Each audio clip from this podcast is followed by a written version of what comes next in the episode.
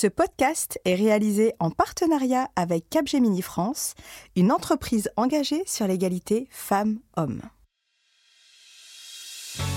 Bonjour à toutes et à tous et bienvenue dans Ma Juste Valeur, le podcast référent en matière d'égalité salariale qui vous apprend à déterminer, assumer puis défendre votre juste valeur sur le marché du travail. Je suis Insa Felassini, juriste financier fondatrice et directrice de l'organisation Lean in France et créatrice de ce podcast. Ma juste valeur est destinée à toutes les femmes, quelle que soit votre tranche de vie, votre statut et quelle que soit votre localisation géographique. Son objectif principal? Développer votre confiance en vous et vous partager des outils concrets qui vous permettront de vous construire une carrière et une vie à votre juste valeur. Pour cette saison 2, Ma juste valeur va vous donner de la visibilité sur les attentes du marché du travail, plus qu'indispensable en cette période de profond changement, vous coacher à construire, développer puis gérer la carrière dont vous avez toujours rêvé, puis obtenir le salaire que vous méritez, et enfin, je l'espère, vous inspirer en vous partageant des parcours de vie et de carrière inspirants. Deux fois par mois, je partage mon micro avec des DRH, des directrices RSE, des acteurs et des actrices du monde économique, des personnes inspirantes, des juristes en droit du travail ou des expertes en développement et gestion de carrière. Vous êtes prêtes? Alors place à l'épisode. Aujourd'hui, pour ce premier rendez-vous experte, j'ai le plaisir de recevoir une avocate en droit du travail, Élise Fabing. Élise est avocate au barreau de Paris. Elle est cofondatrice du cabinet Alchemist Avocat, dont elle dirige le pôle droit social. Élise est experte dans les négociations de départ et sa pratique est engagée dans la défense des droits des salariés, notamment dans la lutte contre les discriminations sexistes au travail. Élise a été classée par le magazine JQ parmi les 30 avocats les plus puissants de France et a récemment été identifiée étoile montante du barreau de Paris par les décideurs. Bonjour Élise. Bonjour Insaf. Comment vas-tu? Très bien et toi? Ben écoute, très bien, je suis ravie de te recevoir et merci d'avoir fait le déplacement en cette période un peu particulière. Merci à toi de me recevoir, je suis hyper heureuse de participer à ton podcast.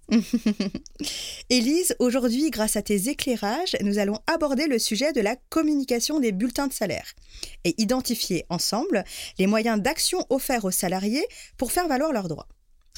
Donc en fait, euh, pour, euh, pour aller droit au but, lors de l'entretien de recrutement, euh, comme tu le sais, de nombreuses questions sont posées aux candidats. La plupart sont parfaitement légitimes, puisqu'elles visent à vérifier la compatibilité du profil et des compétences de la personne reçue avec le poste proposé et les conditions de travail. Pour autant, il y a un flou sur la nature des questions qui peuvent être posées.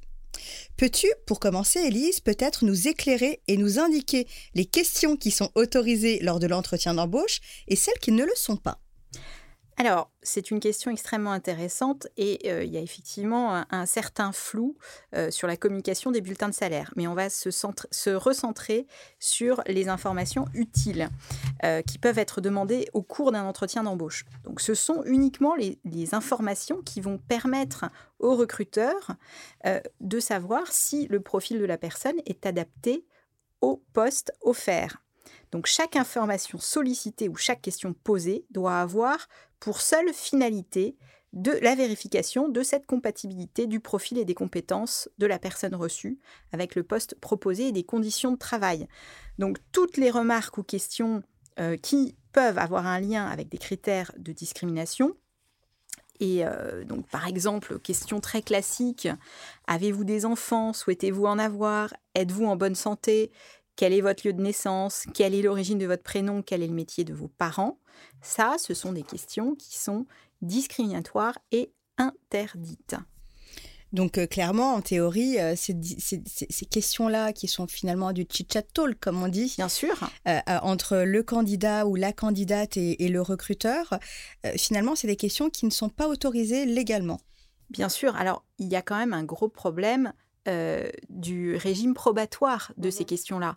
Parce que comment vas-tu prouver quand tu sors d'un entretien d'embauche où on t'a demandé si tu allais te marier bientôt et avoir un enfant, comment vas-tu prouver que cet employeur est, euh, potentiellement discriminant. Mm, mm. Et a eu cette volonté-là. A eu de- cette volonté-là. Parce que, effectivement, c'est du talk, c'est de l'oral. euh, donc, on a un vrai sujet à ce niveau-là. Donc, une des solutions, ça peut être, par exemple, d'alerter euh, le défenseur des droits, Mhm. euh, de faire un premier courriel à cet employeur. Mais encore une fois, euh, déjà, il n'y a pas de réparation euh, Mhm. dans ces cas-là.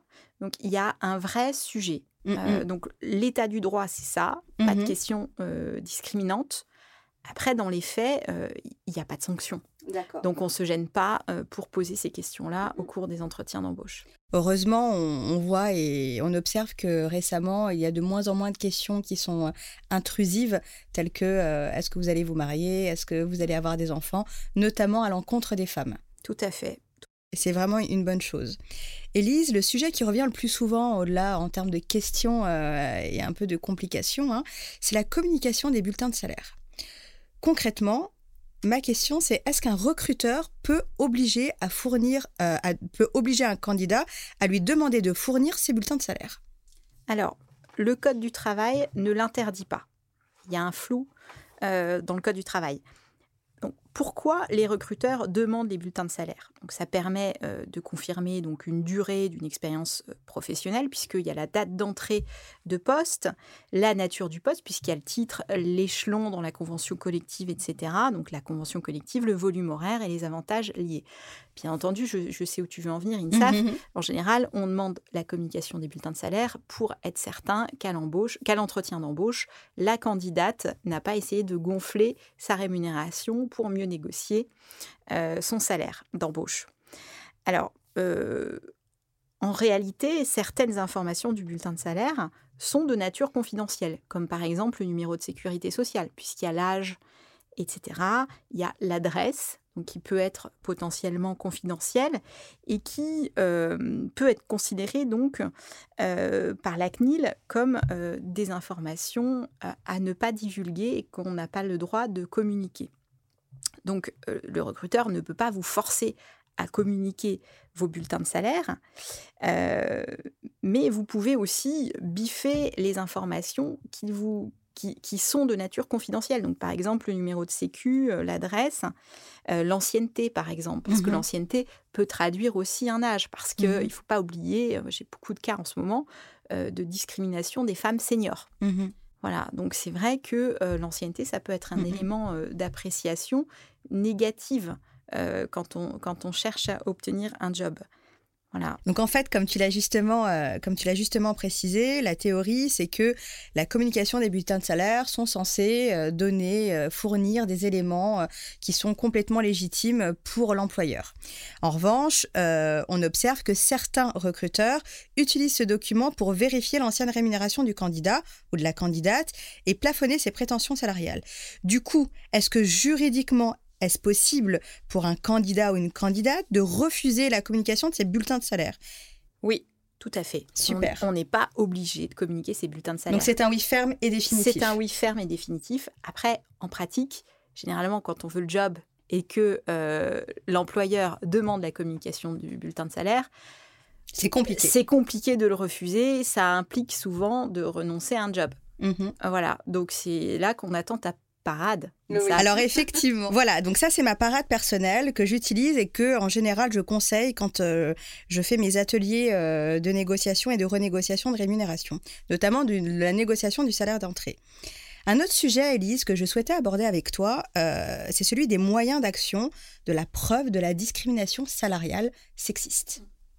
Alors, moi, j'ai beaucoup de Peut-être que tu peux nous expliquer ce que c'est exactement d'abord. Alors déjà, qu'est-ce qu'une dis- il n'y a, il y a pas qu'une discrimination sexiste, il y en a Mhm. plusieurs.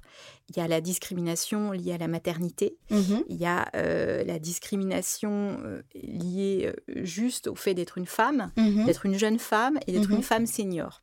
Il y a vraiment différentes formes de discrimination sexiste, c'est multiple. D'accord. Donc on n'est pas toujours dans la configuration où, comme c'est souvent le cas d'ailleurs, où une femme euh, remarque que son collègue masculin, euh, même euh, compétence, même fonction, est rémunéré plus qu'elle. Alors ça, ça arrive régulièrement. C'est un cas d'école dont on va parler.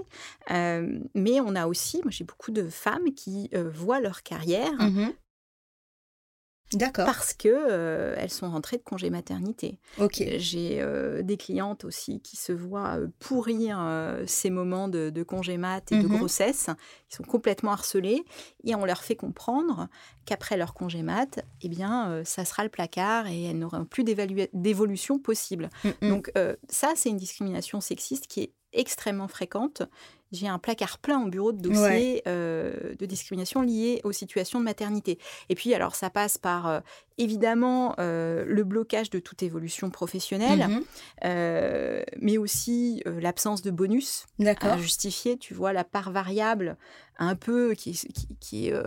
peut parfois, euh, enfin, sans objectif précis, euh, un peu la tronche du client quand Mhm. même, hein, du salarié. Euh, comme par hasard, ces femmes-là, au retour de congé mat, bah, n'ont plus de, plus de variables. J'ai aussi des femmes qui, alors je, je pense surtout au milieu de la communication, parce que j'ai pas mal de clients dans, dans la communication, bah, à partir de 50 ans, on leur explique, et j'ai eu un dossier comme ça récemment, où on a dit à ma cliente que bah, elle était, euh, elle était ménopausée, donc plus désirable, donc on voyait pas comment elle merci. pouvait continuer à, à faire de la com. Ouais. Et donc, euh, euh, voilà, c'est des carrières de femmes qui sont complètement bloquées euh, à partir de 50 ans. Comme si finalement sa compétence était liée à son degré de fertilité. Tout à fait, à son degré de fertilité, de Ouais. séduction. Et, euh, et, et j'en j'en discutais avec elle, euh, et, et on se disait que bah, jusqu'à 40 ans, euh, concrètement, tu peux être une, euh, une future mère en puissance, Mhm. donc ça dérange aussi l'employeur. Mhm. Il y a un vrai sujet sur l'employabilité et sur la progression de carrière. Et euh, bah, après, après 50, euh, ça devient compliqué aussi. Donc on a quand même, nous les femmes, une fenêtre de tir de carrière extrêmement réduite. Euh, donc ça aussi, ça fait partie des discriminations contre lesquelles il faut se battre, qui sont un petit peu moins connues. Mhm. Et euh, on mélange souvent cela avec du harcèlement moral, c'est Ouais. vrai, euh, il y en a, mais euh, ça reste une discrimination sexiste. Donc, euh, pour résumer, les discriminations sexistes, ce n'est pas que le fait d'observer que votre collègue masculin a fonction et compétences égales et euh, plus rémunéré que vous, mais c'est aussi la discrimination liée euh, à la juniorité, à la seniorité et au retour de congé maternité. C'est bien Oui, ça. Tout à fait. Super. Et du coup, Élise, quels sont les moyens d'action qui sont offerts à ces femmes victimes de cette situation-là? Alors, sur le sujet euh, du à travail égal, salaire égal, qui est un Mhm. principe général du droit du travail, Mhm. Donc, euh, j'ai beaucoup de femmes qui viennent me voir, qui, apprennent autour d'un pot ou d'une discussion informelle Mhm. que leur collègue masculin, qui a exactement le même poste ou très très équivalent, la Mhm. même ancienneté, la même formation, gagne 25 ou 30 de, de plus qu'elle. C'est fréquent. C'est très fréquent. C'est ouais. très fréquent. Euh, et là, bah, elle m'appelle en me disant mais qu'est-ce que je peux faire? J'ai évidemment rien Mhm. du tout. Alors Quand tu dis rien, c'est Rien, aucune, aucune preuve, preuve. factuelle aucune finalement. preuve factuelle. À part cette discussion autour d'un café. Par- oui, parce que en réalité, les systèmes de rémunération en France sont extrêmement opaques. Mhm. Il y a même des entreprises où il y a une charte, on n'a pas le droit de donner son salaire. On n'a pas le droit de parler d'argent, En interne, oui, dans En le règlement interne. interne. bien sûr. Euh, donc, euh, quand, quand on, quand on en arrive là, euh, l'idée, c'est d'essayer de forcer l'entreprise à communiquer les bulletins de salaire. Donc, plusieurs possibilités. Alors, il y a déjà aller voir la RH, essayer de comprendre et de dire, bah voilà, il me semble que j'ai- j'aimerais être assurée ou pas, comprendre. Mhm. En tout cas, aller chercher l'information Voilà. euh, concrète auprès de ses services RH. Généralement, enfin, je, je te donne cette solution, mais Bien avec bisounours, euh, cette solution ne, ne fonctionne, ne fonctionne pas, oui. Mais c'est important de laisser des traces Oui. écrites. Mm, Il mm. ne faut pas que ce soit de l'oral. Il faut susciter l'écrit dans ce type de situation.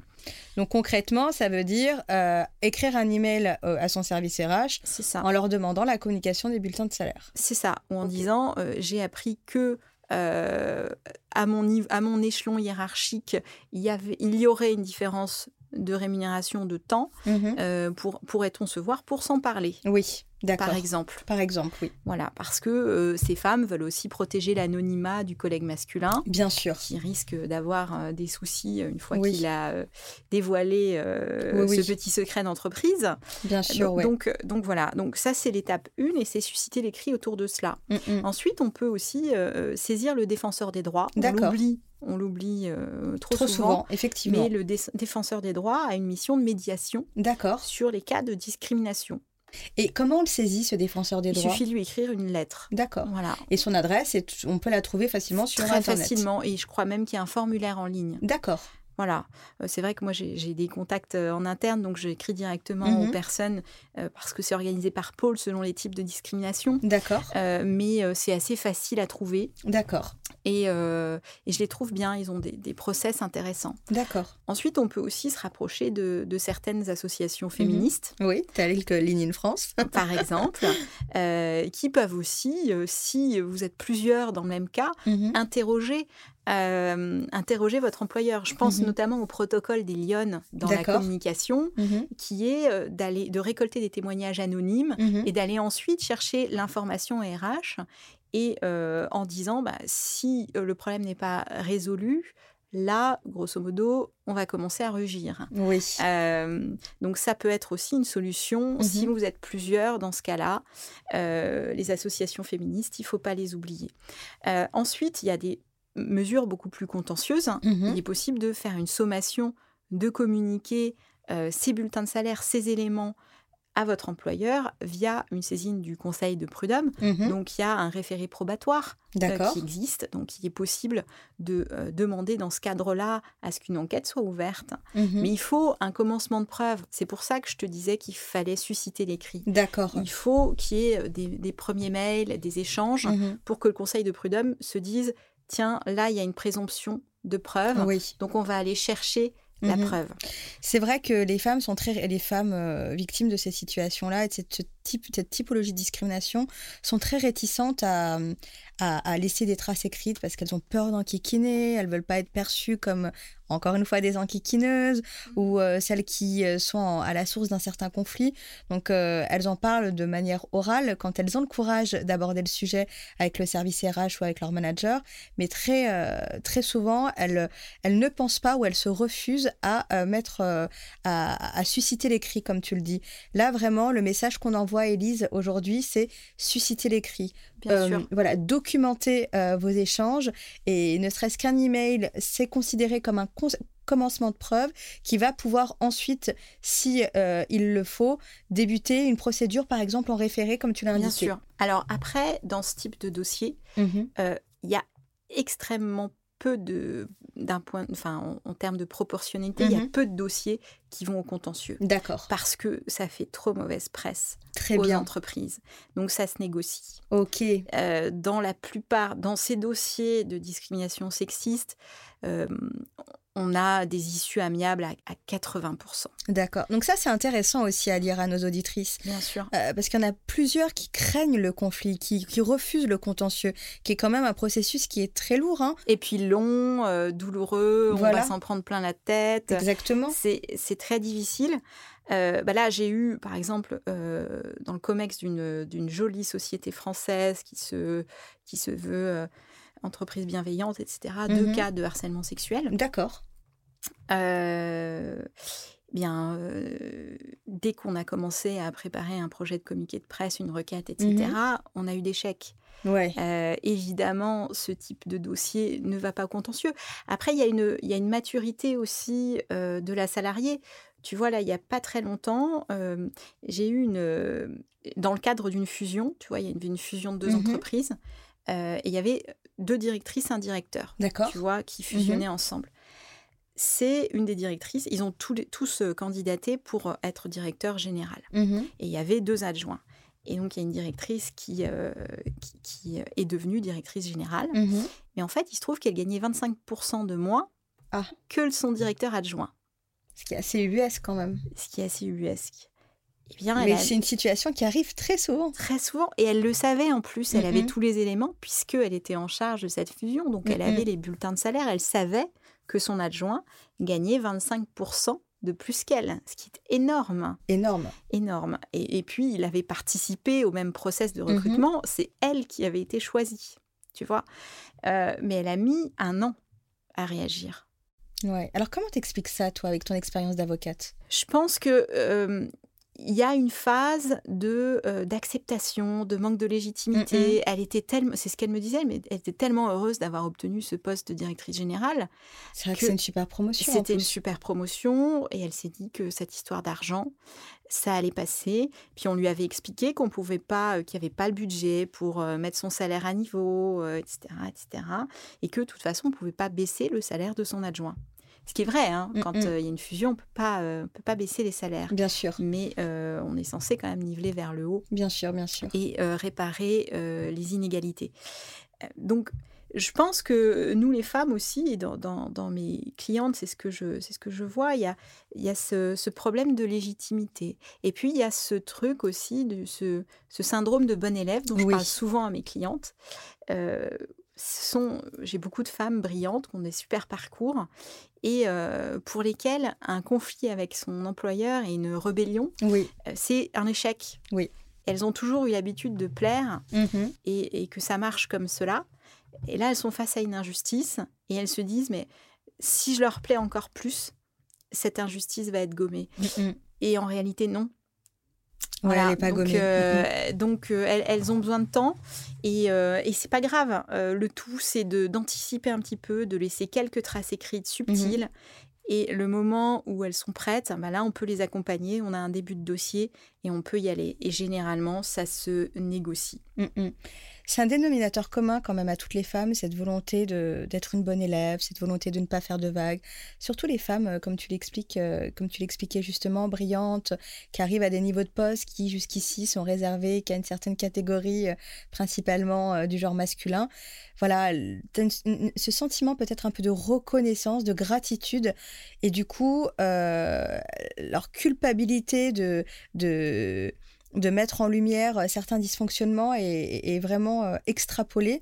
Toi, en tant qu'avocate qui a l'habitude de faire des négociations, euh, des négociations de sortie, etc., et qui, c'est ton quotidien, ce type d'appréhension de, ce type de sujet-là, à une auditrice qui nous écoute et qui est dans cette situation-là, mais vraiment en début de processus. C'est-à-dire qu'elle a eu une promotion, qu'elle s'aperçoit qu'elle est rémunérée 20% moins de son collaborateur, donc son N-1. Qu'est-ce que tu lui conseillerais de faire spontanément? Spontanément, je lui conseillerais de commencer à susciter les cris. D'accord. Voilà, de commencer à écrire un petit peu au RH subtilement mmh et de se protéger comme cela. Euh, et quand elle sera prête, on, pourra y aller. Mais avant, euh, vraiment, vraiment susciter les cris. Alors, je sais que ça fait très peur. Moi, j'ai des clientes qui me disent Mais si j'écris ça, on va se douter que je suis accompagnée par un mmh, avocat. Mmh. Parce qu'en réalité, moi, quand je m'occupe de dossiers comme ça, je suis sous-marin quelque Bien temps. Sûr. Euh, le temps de récolter des preuves. Bien et sûr. Ensuite, euh, et ensuite, je, je, je, sors du bois. Mais je leur dirais vraiment ça, de, de, susciter subtilement les cris. Et je leur dirais, ça c'est un conseil qui est plus général, parce que généralement, quand il y a un problème de discrimination euh, sexiste et de discrimination liée aux, rémunérations, c'est beaucoup plus profond que ça. Mm, mm. Et j'ai, euh, je travaille beaucoup sur euh, les maladies professionnelles, oui, la souffrance, au, la travail. souffrance au travail, les, les risques psychosociaux. Et en fait, ces femmes acceptent tellement de choses mmh que c'est euh, celles qui vont encaisser, encaisser, encaisser le plus longtemps, par plus longtemps qu'un homme généralement. Mmh Alors c'est empirique, hein, ce sont mes stats personnels de cabinet, mais qui vont craquer plus fort. Et euh, ça va se traduire par des, syndromes dépressifs réactionnels assez puissants, des burn-out. Mmh et euh, donc, je leur dirais de, se protéger, de faire attention à elles et de savoir s'arrêter à, temps et de euh, d'appeler à l'aide euh, quand, il est, quand elles peuvent encore faire quelque chose, de ne pas attendre d'être euh, clouées au lit et, de, et de se sentir nulle pour, pour aller régler ses soucis au travail. Ce qu'on peut aussi préciser, c'est que euh, la relation de travail, c'est une relation humaine qui répond à une dynamique de fonctionnement. Donc le fait de prendre en amont chaque problématique qui intervient, ça permet peut-être aussi de réajuster le tir et de s'assurer que la dynamique de fonctionnement qui se met en place à chaque évolution de carrière, à chaque prise de poste, à chaque promotion, est euh, s'inscrit dans un rapport euh, sain et serein et dans un ratio, je le dis dans la saison 1, contribution et rétribution qui est équilibrée. Ce que j'observe aussi, et Élise, c'est que la plupart refusent cet écrit et refusent de susciter cet écrit parce qu'elles sont dans la croyance que si elles le suscitent ou si elles vocalisent leur inconfort ou la, discrimination euh, naissante, elles vont générer le conflit. Et la plupart ne veulent pas générer le conflit parce qu'elles n'ont pas cette velléité, cette volonté de partir, de quitter leur poste et de quitter l'entreprise à laquelle elles sont souvent très attachées. Euh, qu'est-ce que tu peux leur dire, toi, pour, euh, pour les convaincre de justement agir pour mettre un terme à la situation, mais tout de même préserver leur emploi et leur poste? Alors, il y a plusieurs euh, mécanismes déjà qui permettent de se mettre à l'abri mhm. financièrement et d'avoir un maintien de salaire. Donc, mhm. ça, c'est un petit, peu, un petit peu technique, mais en tout cas, c'est possible. Et il y a différents degrés d'écriture. D'accord. On peut parfaitement euh, dans un mail hyper gentil, mmh euh, écrire euh, quelque chose qui va laisser penser, laisser une petite trace d'une discrimination. Il y a des degrés, des degrés d'expression qui permettent quand même de se protéger.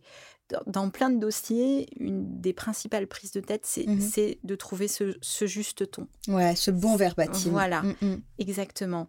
Et, et je, leur, je leur dirais que vraiment, euh, il faut. Sa, carrière, c'est tellement important, c'est une partie euh, non négligeable de sa vie. Il faut s'y sentir bien. Mmh Et euh, quand il y a telles inégalités au sommet, bah, généralement, d'expérience, je veux pas être l'oiseau de mauvais augure, mais mmh il va y avoir d'autres soucis ensuite. et c'est difficile d'être une femme épanouie dans une structure qui pratique des discriminations sexistes salariales. Mmh voilà. Et ça va être généralement euh, ces femmes-là qui vont être beaucoup plus discriminées euh, par rapport à leur situation de maternité. Oui. Euh, donc il faut être attentive à ça, être solidaire aussi, mmh parce que on peut être plusieurs, on peut s'en parler, on peut susciter des écrits entre collègues aussi. Mmh qui peuvent rester secrets jusqu'à ce qu'on en ait besoin.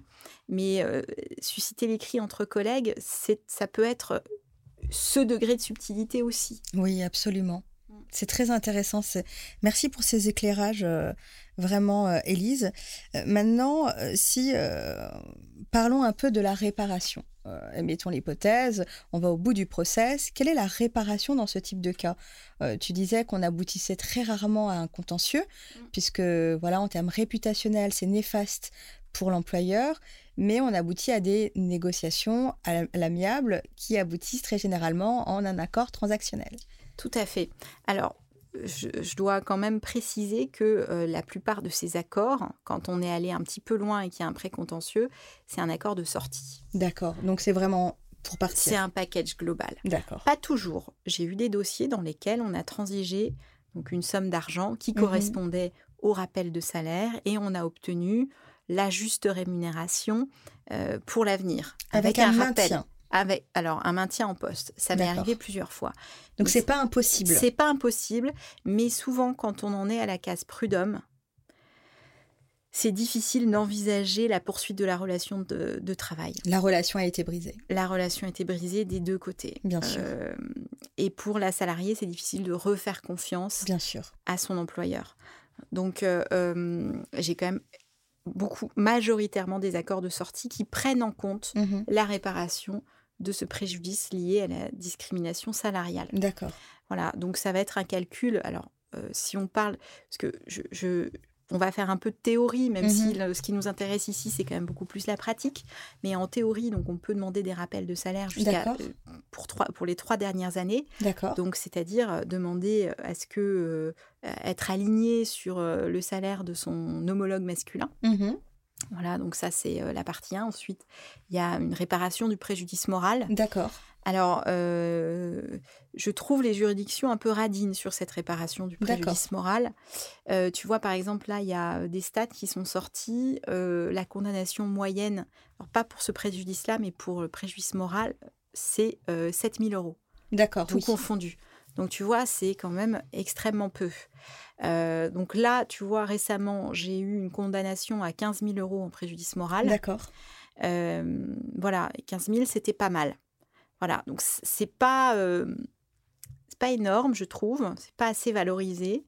Euh, Peut-être qu'on est parce qu'on a encore besoin d'évoluer un peu sur cette prise en considération de ce qu'une des effets néfastes de ce type de discrimination sur euh, la vie personnelle d'une personne. Bien sûr. Après, il y a aussi, parce que ces situations de discrimination, ça amène aussi à un manquement de l'employeur euh, dans euh, la loyauté, l'exécution du contrat de travail, dans des manquements aussi face à, à son obligation de résultats en matière, mmh enfin de moyens renforcés maintenant, en matière de santé, sécurité au travail, parce que quelqu'un qui est discriminé au travail, c'est quelqu'un qui ne va pas aller bien. Oui, donc il va développer une, euh, Bien sûr. pathologie de souffrance au travail. Et Bien euh, sûr. Et moi, je, je, travaille beaucoup sur les maladies professionnelles. D'accord. Alors, c'est vrai que les maladies psychiques sont hors tableau pour l'instant, mhm. mais euh, on réussit quand même à avoir de plus en plus, je trouve qu'il y a un vrai progrès sur la reconnaissance du syndrome dépressif réactionnel comme maladie pro, ce qui amène aussi une protection contre, contre un licenciement, puisqu'un licenciement pendant un arrêt mhm. pour maladie pro eh bien, euh, c'est un licenciement qui est nul, avec une réparation qui mhm. est supérieure au barème Macron, mais tout ça, on en parlera dans d'autres épisodes. Oui, puisque du schéma, euh, du schéma idéal de départ et de comment on fait, comment on chiffre, etc. Parce que c'est un sujet qui, euh, qui intéresse. mais sur la, partie réparation pure, discrimination sexiste, c'est vraiment les rappels de salaire sur mhm. trois ans. D'accord. Mais ce qui, ce qui n'est pas neutre quand il y a un écart de 25 ou 30% avec son homologue masculin. Bien ça vaut le coup. Et qu'est-ce que tu réponds à ces entreprises euh, qui pourraient avoir cet argument de dire vous êtes en train de donner les clés euh, à nos employés pour favoriser euh, des demandes, enfin des, en tout cas des actions à notre encontre en discrimination qui sont peut-être pas légitimes ou pas justifiées? Je leur dirais que s'ils n'ont rien à se reprocher, mmh il ne se passera rien. Euh, moi, quand je, je Donc ça ne peut pas, aboutir juste sur les voilà, juste sur les dires ou les oui dire de. De toute façon, euh, ce sont pas des dossiers qu'on fabrique. D'accord. Euh, je veux dire, soit il y a une discrimination sexiste et, et, on peut la prouver avec un bulletin de salaire mmh d'un homologue masculin, soit il y en a pas. D'accord. Mais le seul débat si tu veux, c'est euh, sur le poste équivalent. Est-ce que euh, cette, ce, ce, salarié homme a un poste équivalent ou non? Alors souvent, on minorer les responsabilités de la femme versus augmenter euh, celle de l'homme via des fiches de poste un peu mmh trafiquées. Mais c'est tout. Et une entreprise qui n'a rien à se reprocher, elle n'a pas à avoir peur de, de ce que je suis en train d'expliquer. D'accord. C'est très important ça, parce qu'effectivement, la principale crainte des entreprises, c'est d'ouvrir la boîte de Pandore et se retrouver à gérer des dizaines, des centaines d'actions en discrimination qui ne sont pas justifiées. Et autant, autant que nous, dans ce podcast-là, de manière générale, on se place, toi, avec ton activité et l'exercice de ta profession d'avocate, Elise, tu te places toujours du côté des salariés. Il n'empêche que euh, l'ADN de notre engagement, c'est l'équilibre à toutes les deux. et donc, ce n'est pas de favoriser euh, des, des, actions qui ne sont pas légitimes. Et toi, tu leur réponds, n'ayez crainte. De toute façon, euh, cela, enfin, si vous n'avez rien à vous reprocher, ça ne peut pas aboutir. Non, il suffirait dans ces cas-là de biffer les documents, mmh de, produire des documents de paye. Mais, mais tu sais, ça m'arrive de, de conseiller des employeurs. Alors, assez peu parce que euh, je préfère être euh, euh, côté salarié, mmh mais au cabinet, on a un pôle, un pôle entreprise. D'accord. et donc, on en a. Alors, on les choisit avec soin et on, voilà. On, oui, elles doivent être alignées avec vos valeurs. Bien sûr. mais voilà, ce sont des entreprises transparentes et quand on a une politique RH euh, conforme et euh, conforme à certaines chartes euh, et, au droit du travail, on n'a pas de problème, on n'a pas ce type de difficulté. Mm, mm. Tu vois, moi j'ai eu des, des, tonnes de dossiers dans une même boîte et ce qui m'agace, c'est que, tu vois, j'en suis au 15e dossier qu'elles n'ont toujours rien changé. Oui, alors, comme quoi, c'est vraiment un cercle vertueux d'être euh, du côté de l'équilibre, du côté de la non-discrimination et finalement du côté de l'égalité euh, en termes d'égalité salariale et d'égalité dans les promotions de carrière, de l'égalité femmes-hommes, quoi. Bien sûr. Et puis, euh, même, tu vois, j'en parle souvent avec des spécialistes du management. Mmh et la clé d'un bon management, c'est la valorisation. Bien sûr. c'est ça qui va faire qu'une entreprise va être performante. Et je suis sûre que les entreprises ont toutes gagné à cette égalité. Et, euh, et que c'est pas un truc qui, qui doit faire peur, vraiment. Et mm, c'est vrai que à chaque fois que j'interviens, on me dit oh attention, euh, euh, tu peux donner des clés pour des salariés qui seraient mm-hmm. mal intentionnés, mais si tout va bien dans l'entreprise, aucun salarié ne va s'amuser à faire une action en discrimination sexiste parce que ça lui apportera rien, mmh il va perdre. Et même s'il il y avait cette velléité-là, elle n'aboutirait pas de toute manière. Bien sûr, et c'est pareil sur les négociations de départ. parfois, on me dit, mais tu incites les gens à, construire un dossier pour partir avec le plus d'argent possible. S'il n'y a pas un fond, s'il n'y a pas un mal-être, mmh rien, rien ne peut se passer. Et juste pour préciser, parce qu'on peut, on peut tomber aussi dans cet écueil-là, de se dire Ah, le job d'Elise Fabing, c'est d'aider les gens à partir en ayant le chèque le plus gros possible. Non, c'est pas vrai. Toi, tu es vraiment dans une démarche où tu cherches à réparer un préjudice qui est réel, factuel et qui a été subi. Donc, tu n'es pas là dans la recherche. non. Tu n'es pas en train d'extorquer des fonds, en fait. Tu Absolument pas. L'objectif, c'est juste réparation d'un dommage. Mm, mm. Après, effectivement, je vais défendre au mieux mon salarié et ma salariée pour faire en sorte d'optimiser son départ. Parce qu'il y a aussi des histoires de montage, mais ça, on aura l'occasion d'en reparler. Mais les gens, je, ne souhaite à personne d'avoir à négocier son départ mmh, mmh. ou d'avoir à partir en lutte contre les discriminations sexistes. C'est pas un mmh, truc que je souhaite à mes enfants, par exemple, parce que c'est un process qui est long, douloureux. Je vais pas vendre du rêve et qui nécessite beaucoup de courage et d'engagement. Élise, euh, merci beaucoup pour tous ces éclairages. Vraiment, ils sont extrêmement intéressants et extrêmement aidants. Euh, je pense euh, et je suis convaincue qu'ils vont l'être pour l'ensemble de nos auditrices et de nos auditeurs. J'ai pour habitude de clôturer un peu ces interviews en posant cette question à toutes mes invitées.